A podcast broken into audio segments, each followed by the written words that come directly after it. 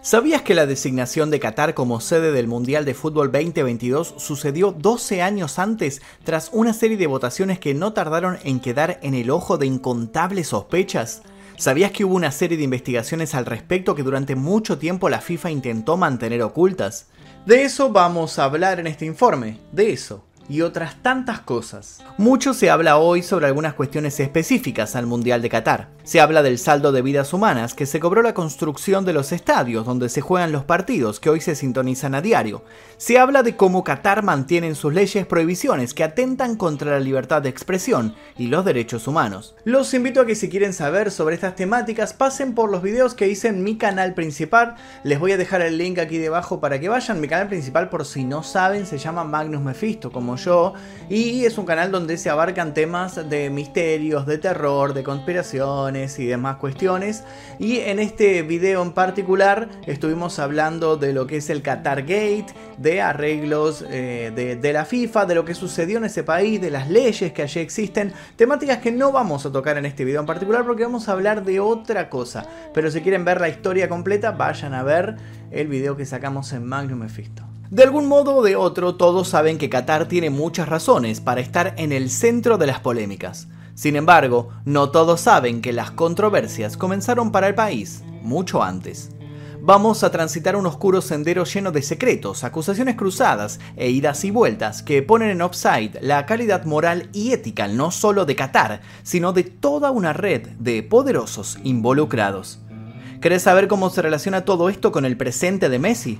Acompáñame por este camino que va a llevarnos hasta el 23 de noviembre de 2010, el día que Qatar compró el Mundial 2022. Antes de comenzar me gustaría que me dijeran ustedes si conocen el Qatar Gate y qué opinan de este tipo de cosas. ¿Creen que vale la pena denunciar este tipo de situaciones pero aún así disfrutar del espectáculo? Los leo en los comentarios, quiero ver qué opinan al respecto, quiero conocer este debate en cuestión. Y ahora sí, comencemos. Las sospechas sobre un posible arreglo en las votaciones para el Mundial 2022 estuvieron presentes desde el mismísimo momento en que un sobre blanco se abrió y sacaron de su interior un papel en el que podía leerse la palabra Qatar. Todos quedaron boquiabiertos cuando el país de la península arábiga se quedó con la mayoría de votos en la elección como sede del Mundial. A pesar de que estaba entre los finalistas, Qatar era considerado por muchos como la opción menos competente para quedarse con el título de anfitrión. Las razones, algunas. Bueno, en realidad muchas. Y no justamente razones menores, solo para remarcar las más notorias. Qatar no tenía al momento de ser elegido estadios preparados para cumplir con la designación. Las temperaturas del lugar, por otro lado, hicieron que los especialistas sacaran una pronta conclusión. Si los partidos llegaran a jugarse en aquellos suelos, implicaría la presencia de refrigeración constante. Esto, sumado que el país recibiría miles y miles de turistas que también precisarían de aires acondicionados, derivaba de una certeza concreta. Qatar gastaría millones en cuestión de aclimatación y terminaría generando una enorme e innecesaria contaminación. Ni hablar de que Qatar, por su concepción de ciertos temas, no estaba en condiciones de ofrecer igualdad de condiciones frente a un público diverso. Convengamos, sin ir más lejos, que en Qatar son criminalizadas las relaciones homosexuales y se prohíbe cualquier tipo de agrupación LGBT. Sin embargo, ni estas ni otras razones iguales de contundentes sirvieron para revertir lo que ya en este momento se anunció como una decisión tomada. Superando a Estados Unidos por cuatro votos en el conteo final, Qatar se quedó con el honor y el negocio de convertirse en el hogar de la Copa del Mundo. Si bien muchos acusaron la presencia de algo extraño tras bambalinas, fue la revista France Football quien reabrió el debate y le puso nombre a toda la cuestión en 2013. La investigación del medio francés formuló acusaciones directas de corrupción en el organismo internacional y salpicó con su informe al mismísimo Nicolas Sarkozy, expresidente del país. La explosiva revelación rápido se conoció como el caso Qatargate, es un dossier de 15 páginas. La publicación presentó una profunda pesquisa en la que aportó pruebas de una inescrupulosa compra de votos. Más adelante se descubriría que las implicancias de este soborno excederían al mundial propiamente dicho. Pero no nos adelantemos. El evento por el cual la FIFA le concedió a Qatar la organización del Mundial sucedió el 2 de diciembre de 2010. Viajemos 10 días antes de ese acontecimiento. Vayamos más precisamente al Palacio del Eliseo y hagamos silencio, porque lo que ocurrió allí no debía ser descubierto por nadie. Según la revista francesa, Qatar compró la organización del Mundial de 2022 con la aprobación de Francia, la FIFA y los Emiratos Árabes, y dicha transacción se había terminado de oficializar en una reunión secreta. En la misma, habrían estado presentes el presidente de la UEFA, Michel Platini, el príncipe catarí Al Thani, el por entonces dueño del paquete mayoritario de las acciones del Paris Saint-Germain, y el ya mencionado Nicolas Sarkozy. ¿Qué pasó aquel día entre aquellos peces gordos? Una cosa es segura, no se juntaron a jugar al fútbol. Dicha reunión tenía como objetivo dejar constancia de una serie de ítems que las partes debían cumplir para beneficiarse mutuamente. En primer lugar, Altani se comprometía a crear una plataforma televisiva que pudiera derrocar al dominio de Canal Plus de Francia. Vale la pena aclarar en este punto que Canal Plus era crítico a la gestión de Sarkozy. Sarkozy a su vez es simpatizante del PSG, lo que tiene cierta conexión directa con el siguiente ítem. Altani también se ofreció a convertirse en el nuevo propietario del club para devolverlo a sus años de gloria. ¿Qué pedía Altani a cambio de tan generosos gestos? Que Michel Platini dejara de apoyar a Estados Unidos como candidato a albergar al Mundial de 2022 y pasara su voto a Qatar. Efectivamente, unos meses después de que Qatar se convirtiera en sede oficial, Altani compró los derechos de retransmisión de la League One, lanzó BN Sport y se convirtió en el dueño del PSG. ¿Casualidad? Michel Platini no tardó en ser interrogado por las fuerzas de seguridad y admitió la realización de la reunión destapada por la revista francesa. Sin embargo, siempre se negó que allí se hiciera un arreglo entre partes.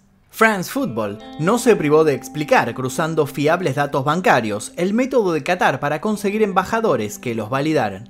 Según esta información, Pep Guardiola, Gabriel Batistuta, Zinedine Zidane, Boran Milutinovic, Ronald de Boer y Roger Mila habrían recibido cifras millonarias por apoyar a Qatar. Como es de esperarse, cuando todo esto se publicó muchos se sorprendieron y tantos otros vieron confirmadas sus peores sospechas. De algún modo, la France Football se convirtió en la denunciante principal de terribles injusticias, y si bien se ganó el lugar, lo cierto es que sería otra persona la que se convertiría en la abanderada de la causa. Alguien que ya tenía su propia investigación en marcha y que la llevaría hasta las últimas instancias. Conozcamos a un tal García. Michael John García nació en Michigan el 8 de octubre de 1961 y es un abogado, juez y un exfuncionario del gobierno estadounidense. Ganaría fama internacional en los últimos años, ya veremos por qué. El jurista trabajó para el Departamento de Seguridad Nacional estadounidense durante la presidencia de George W. Bush y como fiscal de Nueva York destapó que el ex gobernador Elliot Spitzer era un cliente de servicios de Colgate. Además, fue el investigador jefe del atentado terrorista de 1993 contra el World Trade Center. Sus investigaciones y accionar lo llevaron a ser considerado como una persona non grata en el país de Vladimir Putin. Según los rusos, el neoyorquino es uno de los responsables de que el traficante de armas, Victor Boot, entrara en prisión en Estados Unidos, por lo que su nombre fue incluido en una lista negra. En 2002 recibiría medallas de honor por parte de la CIA por su compromiso contra el terrorismo y por su impecable trabajo de inteligencia. El 17 de junio de 2012, a raíz de las reformas de anticorrupción anunciadas por el presidente de la FIFA, Joseph Blatter, FIFA nombró a Michael J. García como presidente de la rama investigadora de su comisión de ética. En ese mismo momento, el juez alemán Hans Joachim Eckner fue nombrado presidente del órgano de decisión de la Comisión de Ética. Esta comisión de ética contó con una particularidad. A la misma se otorgó el poder de investigar con carácter retroactivo casos antiguos, por lo que García y Ecker se convirtieron de inmediato en figuras clave. Tenían en sus manos la posibilidad de restaurar la credibilidad de la FIFA, o bien terminar de hundirla. Luego de su nombramiento, García y Ecker fueron inmediatamente comisionados para investigar los supuestos pagos ilegales hechos por la compañía de marketing de la FIFA, International Sports and Leisure, el ISL al expresidente de la FIFA y a un ex miembro del comité ejecutivo. Debían a su vez evaluar la intervención del presidente de la FIFA en el asunto.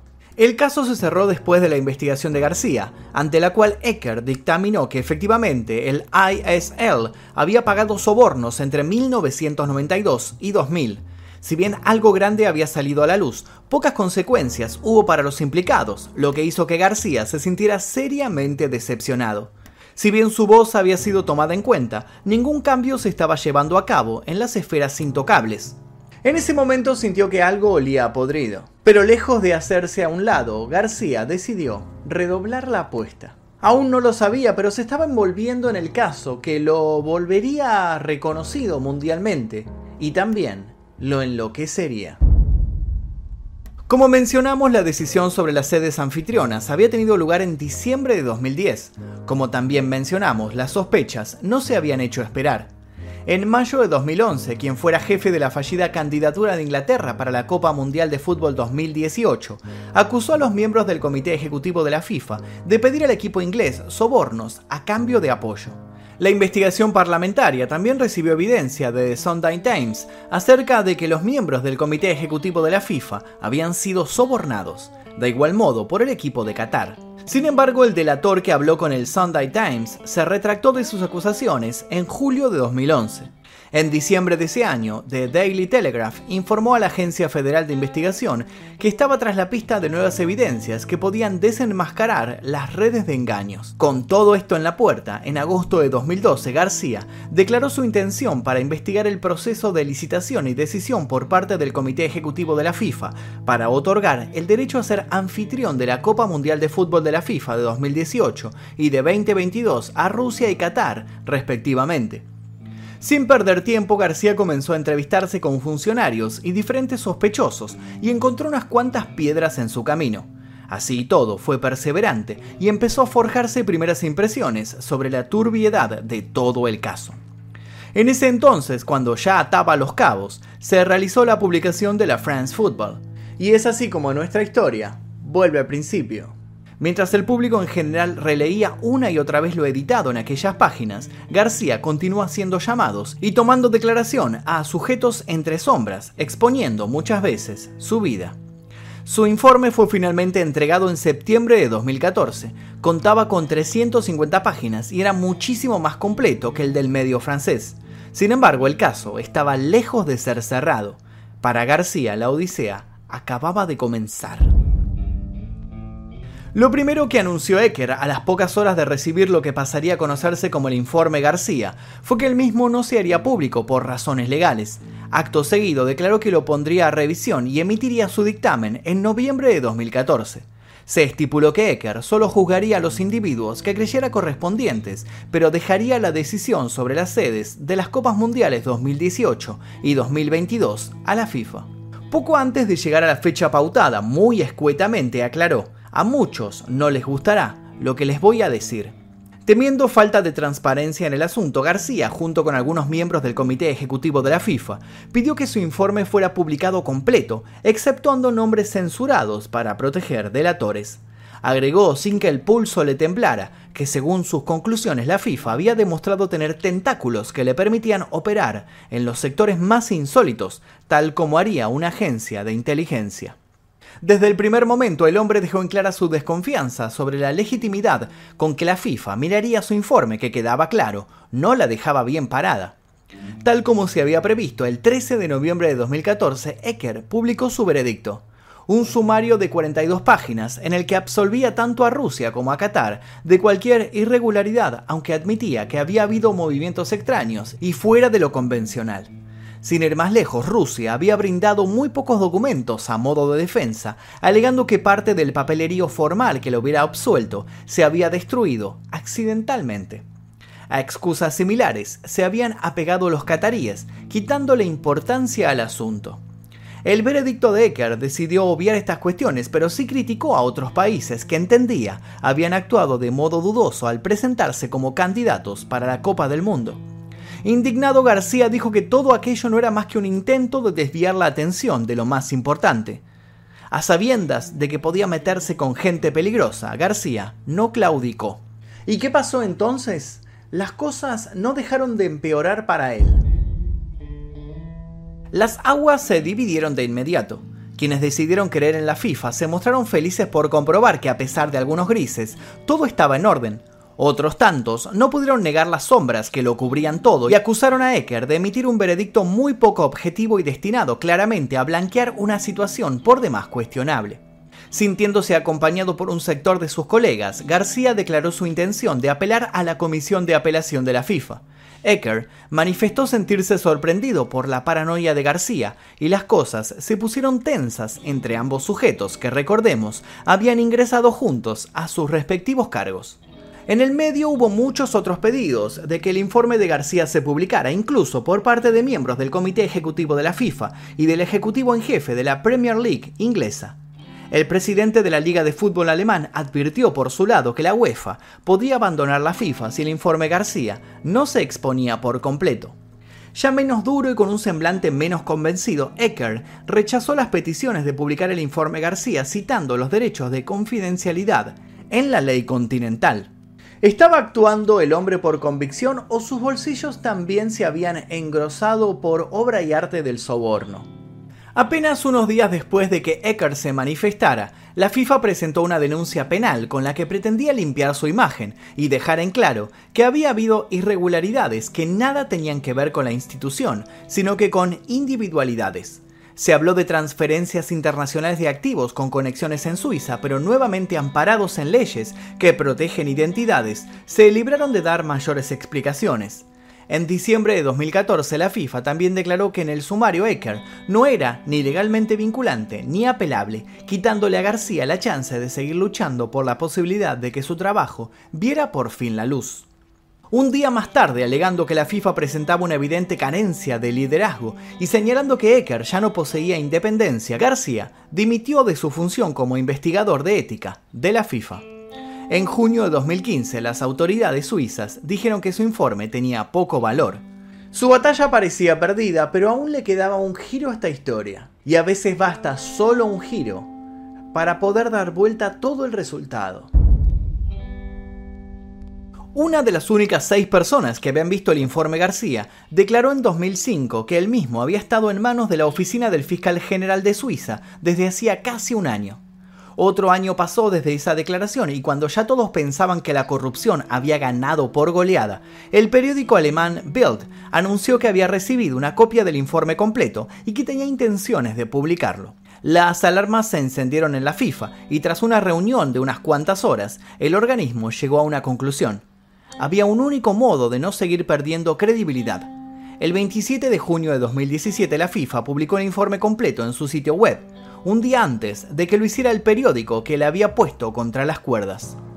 El documento efectivamente demostraba la existencia de problemas serios y de gran envergadura en el proceso de la candidatura y de la atribución de sedes para los Mundiales de Rusia 2018 y Qatar 2022. En la investigación aparecen Joseph Blatter, el expresidente de la FIFA, Nicolás Leos, ex mandamás de la CONMEBOL, y Julio Humberto Grondona, expresidente de la Casa Madre del Fútbol y presidente del fútbol argentino, entre otros nombres. Entre los escándalos revelados en el informe se destaca que tres miembros ejecutivos con derecho a voto volaron en un avión privado de la Federación de Fútbol Catarí a una fiesta en Río de Janeiro con todos los gastos pagos antes de la elección de Qatar como sede del Mundial y que la más estrecha colaboradora de Joseph Blatter, por entonces presidente del organismo, hizo campaña abiertamente en Qatar para que se concediera un contrato a la constructora de su marido. El 18 de junio de 2019, el Qatar Gate volvió a ser noticia cuando la policía francesa interrogó al expresidente de la UEFA, Michel Platini, sobre la supuesta corrupción en la concesión del Mundial en Qatar. Después de 15 horas retenido por la policía, Platini fue dejado en libertad, sin cargos. Para ese entonces, 16 de los 22 miembros electores de la FIFA, participantes en la votación que se llevó a cabo en 2010, tenían asuntos pendientes con la justicia. El poder de los involucrados hace que muy poco se sepa al respecto. Vale aclarar que desde que los árabes se hicieron con el paquete accionario del PSG, el club se ha caracterizado por una capacidad de inversión que no parece conocer de límites. En 2017, por ejemplo, se pagaron 252 millones por Neymar. En 2021, para terminar de coronarse, se haría con la figura más difícil, Lionel Messi, quien es considerado el mejor jugador del mundo. Es, así, una de las últimas etapas de un proceso que comenzó como uno de los mayores escándalos del fútbol. Pero de algún modo la figura de Messi también quedó relacionada con quienes se encargaron de denunciar todas estas malversaciones. Y es que como muchos saben, Lionel Messi es el jugador que más balones de oro ha ganado en la historia. El balón de oro se considera el mayor honor individual a nivel futbolístico del mundo, entregado ininterrumpidamente desde 1956. A partir de 2009 se fusionó con el premio homólogo del FIFA World Player para designar al mejor futbolista hasta que ambos galardones volvieron a separarse en 2016. Se trata de un premio otorgado por ni más ni menos que la revista francesa especializada France Football, aquella que en 2013 pusiera a la vista del espectador la operación Qatar Gate. El 20 de enero de 2016, Michael García, por su lado, fue nombrado juez asociado de la Corte de Apelaciones de Nueva York, cargo que ocupa hasta el día de la fecha. Se lo considera un hombre honrado que ha encabezado varias luchas por causas justas a nivel mundial. Para muchos, en lo concerniente a la FIFA, las intenciones de García siempre fueron embarrar la cancha para buscar una compensación económica. Para otros, García fue el 10 indiscutido al momento de brindarle batalla a la corrupción. Quienes creen esto sostienen que el informe García es uno de los documentos más impactantes y reveladores de los últimos tiempos. Y hasta aquí el video del día de hoy, espero que les haya interesado. Les recuerdo que tenemos otro informe subido a mi canal principal Magnus Mephisto, les voy a dejar el link para que lo vayan a ver. Este informe trata de otras temáticas del Mundial porque la verdad que es un, es un tema muy amplio que da para hablar y hablar horas. Si les interesa, les dejo el link, vayan a verlo y también los invito a dejar sus comentarios aquí debajo qué opinan al respecto con este tema en particular y también los invito a dejar sugerencias para posibles futuros videos. Sin nada más que decir, me despido, mi nombre es Magnum Mephisto y esto fue El Día Que.